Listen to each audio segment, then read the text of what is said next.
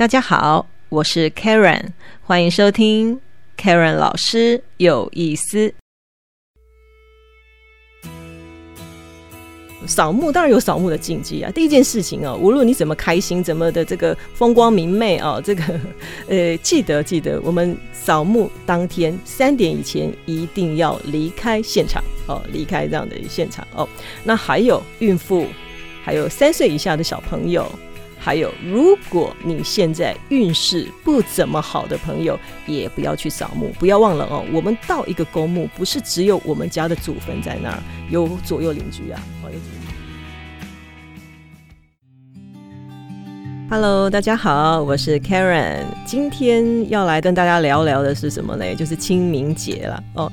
清明节其实大家要很很感谢它。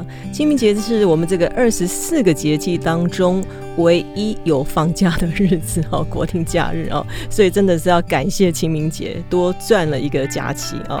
尤其连续放假当然是更好哦，当然是更好。我们讲到扫墓哦，这是我们中国人基本上就是慎终追远哦。然后我们敬神祀祖，所以祖先其实对我们而言是非常重要的。呃，尤其我们要讲说每一个人啦哦，我们要想要呃扭转乾坤，让我们的运势更好，我们经常听到就是一命二运三风水。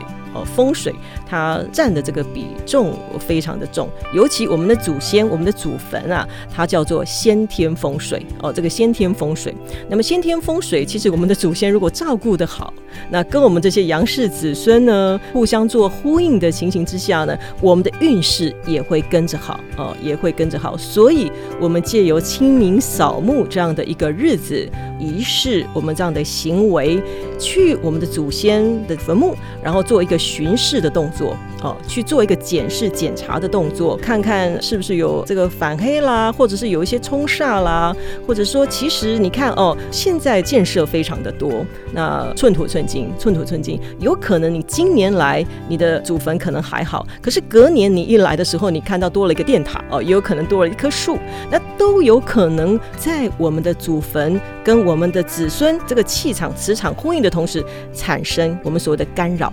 影响到我们的运势，所以我们的先人哈，我们过世的这些先人哈，跟我们的这个 DNA 啊，就是有一个血缘关系嘛，哈，就是我们讲说，呃，磁场关系也好，就是我们的祖先他的骨骸，呃，葬到这个土里面了以后，会产生一些呃矿物质原理，而产生了这些雷达效应。那我们在扫墓的时候呢，跟他有这个磁场能量的一个近距离的一个交流，也是因为我们这个亲情的关系嘛，然后我们去看他，然后他当然就会很感谢我们，他也会想要说。去保佑我们哦，那给我们一些呃子孙啊，一些呃正能量啦，一些磁场的一些补给哦，来应佑我们哦，来应佑我们。那我们在讲说世界这么大哈，其实同年同月同日生的人真的非常多哦。你说跟 跟郭台铭好，跟我们总统同年同月同日生的人，真的还是不少哦。那为什么他们可以成为这个达官显要呃，或者是说呃这个我们讲说首富哦，首富？通常都是因为取得我们所谓这些先天风水的一些好处。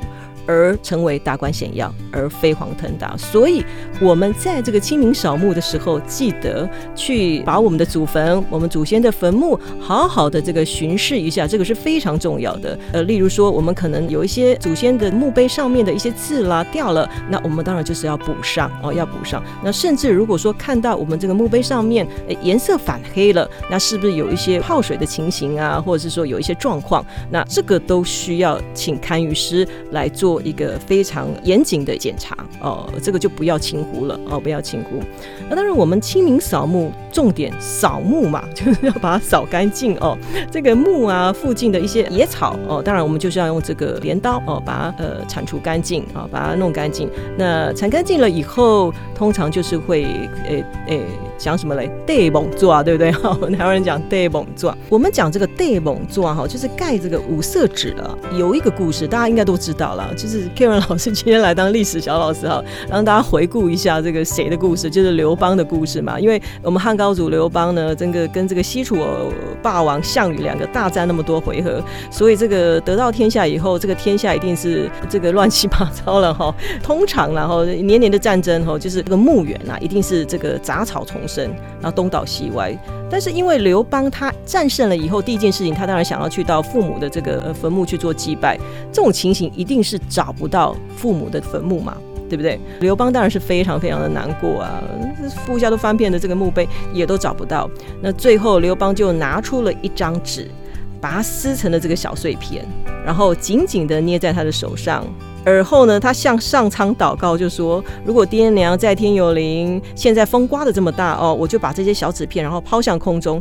如果说它落在的那个地方，风怎么吹都吹不动的话呢，这就是我爹娘的这个坟墓哦。”说完的时候，刘邦就把这个纸撒向天空了，抛向天空。果然有一片纸呢，就落在一座坟墓上。这个风怎么吹都吹不动。果然，刘邦跑过去。是他父母哦，是他爹娘的墓碑哦，非常的清楚，就看到他的字在上面了哦。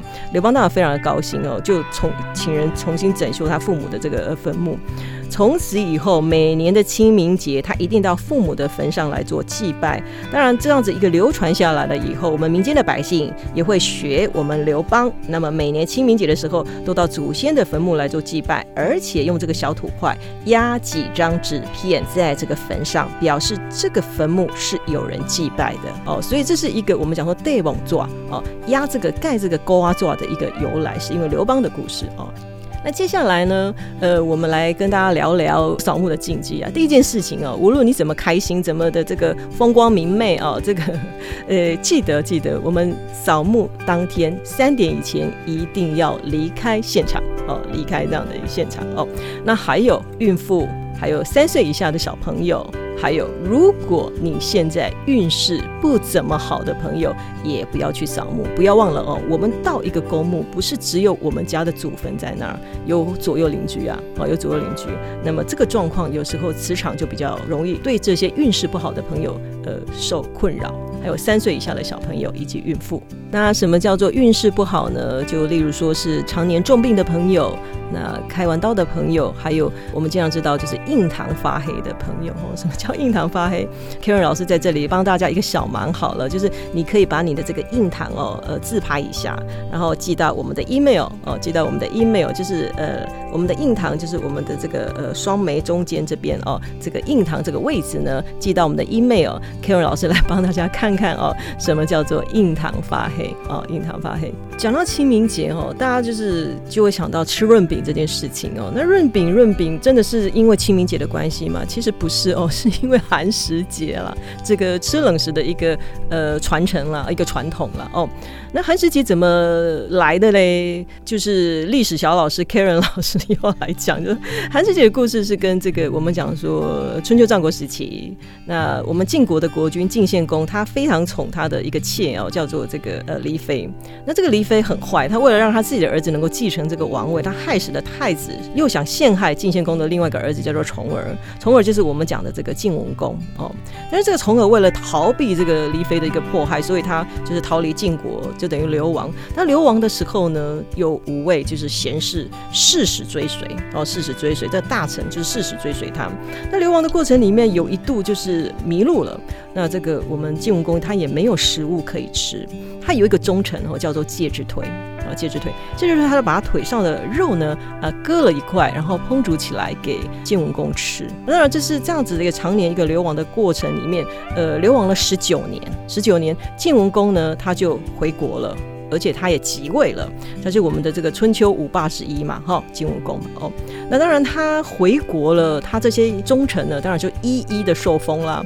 可是漏了一个人啊，叫做介之推，因为介之推他本身就是公不言禄的一个人，他拒绝受封，所以他就回到了绵山呢，来照顾他的母亲，跟他的母亲在一起。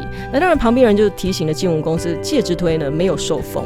那秦武公想到了这件事情，所以他就亲自到了绵山去探视介之推。可是介之推一直躲起来，哈，不让他找到。那旁边人就出了馊主意了，就说：“OK，那你就把 这个放火烧绵山。相信介之推这么的孝顺，一定会带着他的母亲出来，也怕他母亲被烧到哦，所以一定会出来。这个烧了三天三夜啊，在晋武公真的烧了呃三天三夜这个绵山，呃，烧了一干二净。这个介之推还是没有出来。然后结果他。们就在呃一棵柳树下面看到介之推抱着他的母亲被烧死在那儿哦。那他又写了一个血书，血书上面就写了哦，呃，割肉奉君尽丹心，但愿主公常清明。柳下做鬼终不见，强似伴君作谏臣。倘若主公心有我，忆我之时，常自省哦，常自省。臣在九泉心无愧，勤政清明复清明哦。所以晋文公非常的伤心，然后就下令把这个呃绵山改名叫做界山，然后又下令把晋呃这个介之推被烧死的那一天叫做什么节？寒食节。所以以后每年的这一天都要禁止生火，而且要吃冷饭，哦，就是在追怀介之推，所以就是我们吃冷食寒食节，然后吃润饼的一个由来了。但隔年隔年这个寒食节，我们晋公真的是有情有义，他又到了界山哈来祭拜这个介之推，而且他在山下哈，他先吃寒食一天。哦，吃冷食吃一天，然后第二天才上山哦，发现那棵柳树啊，就是当时这个介之推抱着母亲的那棵柳树哦，已经长出了翠绿的嫩枝哦，嫩枝。然后呢，晋文公就往前啦，然后去折了一枝柳条，然后编成一个圈戴在头上，然后他身边的臣子也都这样子做哦。然后晋文公就把这棵柳树命名为清明柳，而且这一天就是寒食节的隔天，叫做清明节。OK，就是这个清明节的由来，所以你会发现，其实清明节一个折柳插头的这个习俗，就是因为介之推一个原因了。这是一个小小的故事了哈，小小的故事。但是我们在讲说，当然清明清明了，清明这两个字，当然就是代表着清洁跟明净嘛。那清明节其实，在我们讲说这个春暖花开的节气里面，我们最适合来帮我们自己的运势做调整，呃，运势做调整。那清洁明净，顾名思义。如果说在清明节你想要转运的话，有一个非常非常适合大家去做的一个行为，叫做断舍离。在做这个断舍离的时间点哦，其实，在清明节的前后一周都非常的适合，趁着春暖花开、生气蓬勃、万事万物哦都是蠢蠢欲动的这个时候，我们来做这个断舍离，来个除旧迎新哦，除旧迎新，把一些不好的，我们讲说晦气也好。晦气也好，负能量也好，哦，就是你不要的鞋子也好，通通把它丢掉，通通把它丢掉。那当然呢，我们在这样的一个过程里面呢，其实我身边有很多的朋友哦，他做了断舍离的一个动作了以后，我们讲说气色也好，运势也好，精神有所转变，而且整个人气场哦，本身就是会影响到我们的运势。那我们的自信。更能够做提升，那我们在做事情，我们在执事上面呢，那个成功度啊就提升了哦。当然了，在清明，我们讲说转运的方式有非常非常的多，在这里呢，Karen 老师提供给大家蛮好玩的一个呃开运的方式哈。如果大家哦很方便取得的话，就是这个桃枝。哦，这个桃枝，如果你也可以去花店买了，或者是说花市哦，去买这个所谓的桃枝哦。那怎么样做转运呢？你可以把这个桃枝呢折成这个一段一段的哦，然后泡水，然后做一个沐浴净身的一个动作哦，帮自己转运，帮自己除秽，帮自己除秽，把一些不好的，然后一些负能量把它呃净化走。这个是用沐浴的方式。如果你不方便用沐浴的方式来除秽的话，你也可以买。一整只的这个桃枝哦，然后在我们的身上哦，前前后后稍微做这个拍打的这个动作哦，做这个净化的一个动作也是可以。那你也互相可以互相拍打哦。一样可以达到我们讲说除秽转运的动作哦，因为我们都知道这个桃木本身是五木之精嘛哦，它本身就是有辟邪跟除秽的一个功能哦，这个功能哦，所以在这里推荐给大家呃小小的一个技巧，然后小小的一些方式。如果我们要使用桃枝来帮自己转运的话，我们建议就是在清明节当天，趁着这个我们清明了，春暖花开，这个万物呢呃生气勃勃的这个状态的时候，我们真的不要闲着哦，我们真的不要闲着，能够用一点点。小小的方式，无论是这个是呃踏青也好啦，春游也好啦，断舍离也好哦，还有就是利用这样的桃枝的一个方式来做净化都好哦。希望在这一年我们运势呢能够鸿运当头。希望 Karen 老师今天的清明节特辑能够帮助到大家。我们下次再见喽，拜拜。